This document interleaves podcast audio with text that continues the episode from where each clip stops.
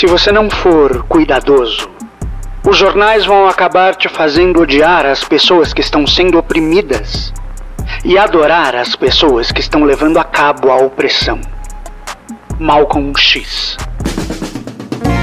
Eu acho que a arte inventa a realidade. Palavras mais bonitas. As que descrevem as coisas fundamentais. verdades que só a ficção supõe. Invenção é uma coisa que serve para aumentar o mundo. Sou um amador e faço questão de continuar a ser amador.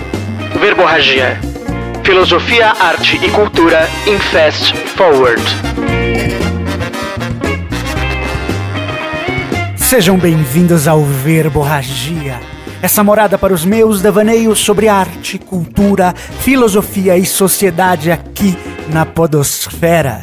O meu nome é Carlos Samartim e eu vou estar com vocês pelos próximos minutos.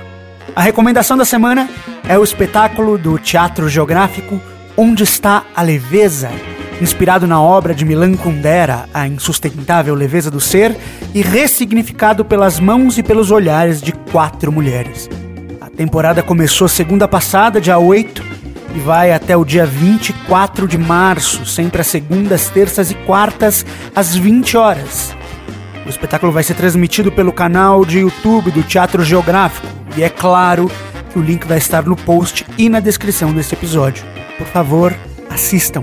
E lembrem-se, considere se tornar um dos nossos apoiadores. Por menos de um cafezinho por mês, você nos ajuda a crescer e a tornar os nossos planos mirabolantes uma realidade. O link para a nossa campanha do Apoia-se está disponível no nosso site e nas nossas redes sociais. Mas, caso você queira ajudar e não possa contribuir financeiramente, não tem o menor problema. Compartilhe o nosso conteúdo. Indique o podcast para amigos, replique e comente os nossos posts em suas redes sociais e assim nos ajude a aumentar o nosso alcance. Sem mais delongas, muito obrigado pela paciência. Vamos ao episódio.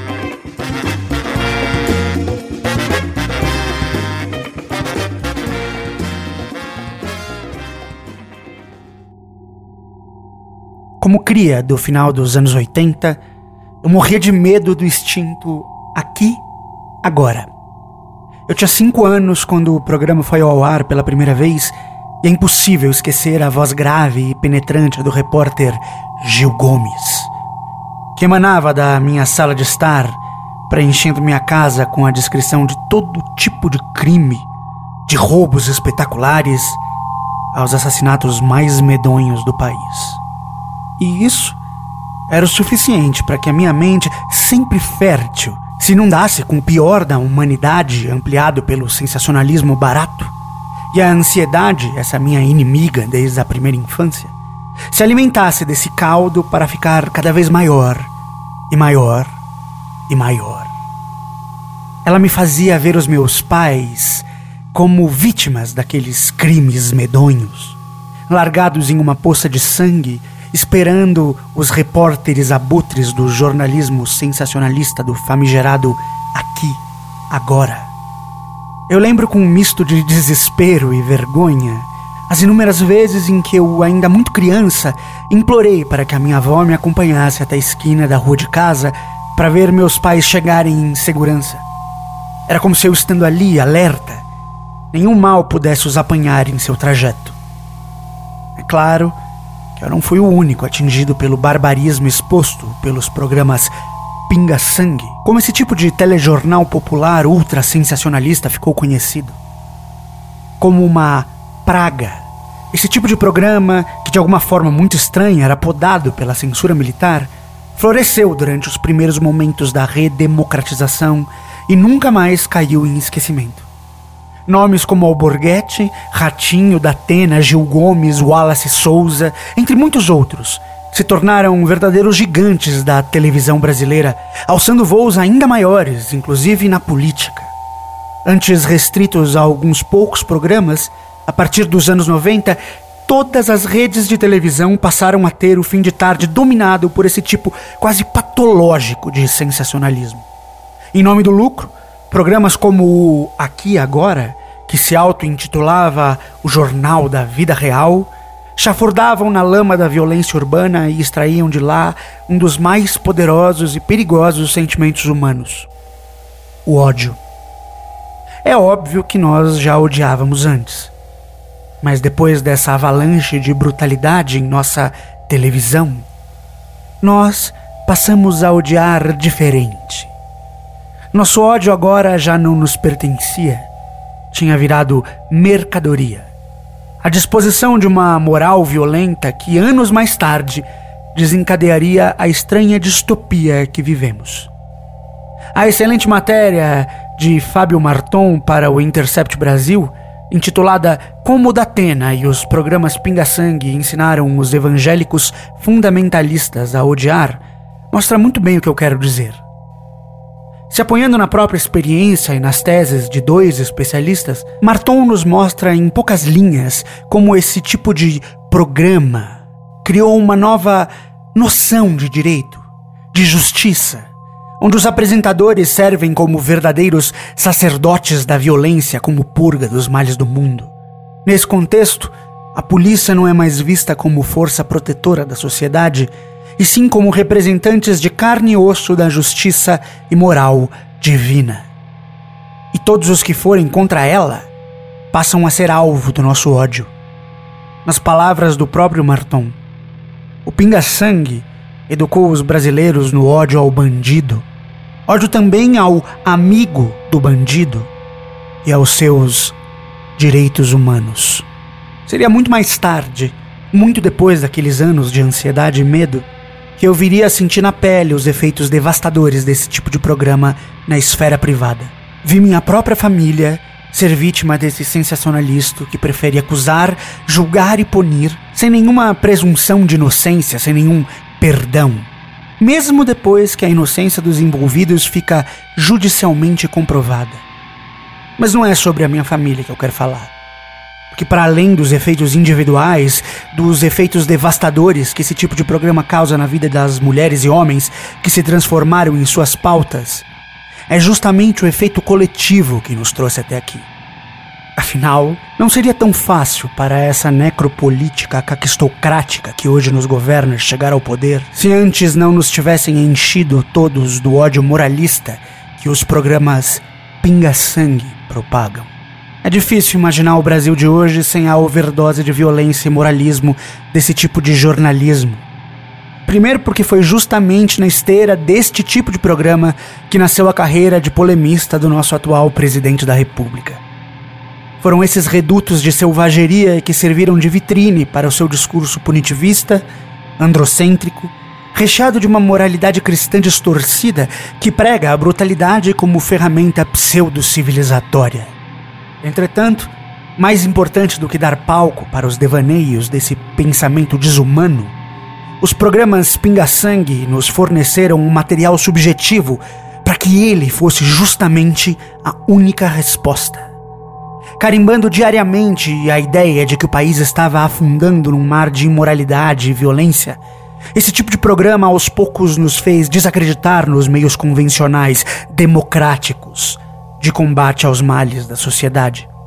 Acuados, com medo e espumando de ódio, fomos catequizados nesse evangelho sombrio da política da morte, que seria a única capaz de responder à altura aos desafios desse mundo incivilizado que os pinga-sangue nos apresentavam todos os dias na televisão. Os problemas não eram mais a desigualdade, o descaso da justiça, a brutalidade policial, e sim a desumanidade do outro, do vizinho. A corrupção não era mais um problema sistêmico, mais sintoma do que doença, fomentado pelos atores endinheirados que se aproveitavam da fragilidade de nossas instituições para comprar cada vez mais privilégios. Não. Os pinga-sangue nos disseram que a corrupção era a maldade de uma certa parcela específica da vida pública brasileira que poderia ser curado na bala, sem nenhuma mudança real na nossa tão pouco representativa política. Por fim, como fica claro em uma fala do apresentador Ratinho, em que ele defende que o Brasil adote uma ditadura para se ver livre dos bandidos. O objetivo máximo desses programas e seus apresentadores e patrocinadores é justamente assassinar a democracia, envenenando-a com doses cavalares de ódio e medo. É triste ver que eles venceram. Pelo menos por enquanto. Talvez seja a hora de combater o sensacionalismo. Combater os programas pinga-sangue e enchermos nossas almas com uma sensibilidade nova, desanestesiar o nosso espírito e devolver a justiça e a ética ao seu pedestal e, por fim, quem sabe, abandonar essa moral bizarra e esse punitivismo odiento. E uma das ferramentas mais poderosas para isso, pelo menos das que eu conheço, é a arte. Então, fiquemos com uma poesia. Hoje, para nos lembrar da função e do desejo daqueles que nos querem acuados de medo, fiquemos com o poema O Poema Pouco Original do Medo, de Alexandre O'Neill. Segue.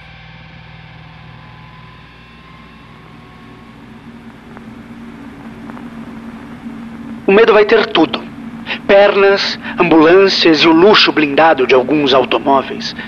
Vai ter os olhos onde ninguém os veja, mãozinhas cautelosas, enredos quase inocentes, ouvidos não só nas paredes, mas também no chão, no teto, no murmúrio dos esgotos e talvez até cautela.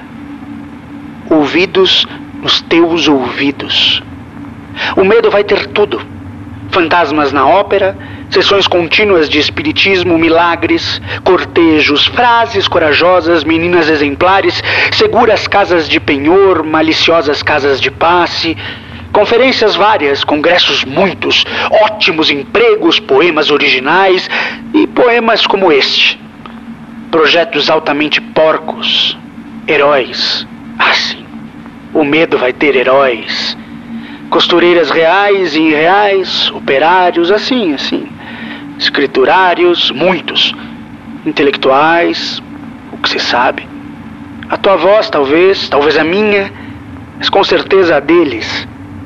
Vai ter capitais, países, suspeitas como toda a gente, muitíssimos amigos, beijos, namorados esverdeados, amantes silenciosos, ardentes e angustiados. O medo vai ter tudo, tudo. Penso no que o medo vai ter e tenho medo que é justamente o que o medo quer. O medo vai ter tudo, quase tudo, e cada um por seu caminho haveremos todos de chegar, quase todos, a ratos. Sim, a ratos. Muito obrigado por ouvir até aqui. Curta e compartilhe para nos ajudar a alcançar um número cada vez maior de pessoas. Mas é claro, só se vocês quiserem. É preciso estar atento e forte, amigos. É preciso se comprometer com o outro, amar o outro. O ódio tem que ser passageiro e, mais do que isso, tem que estar sob nosso controle. Não deixe que seu ódio seja domado pelos moralistas de plantão. Dê ouvidos à arte, à ciência e ao jornalismo comprometido e sério, porque são eles que vão nos manter vivos, informados e sãos. Com amor, até.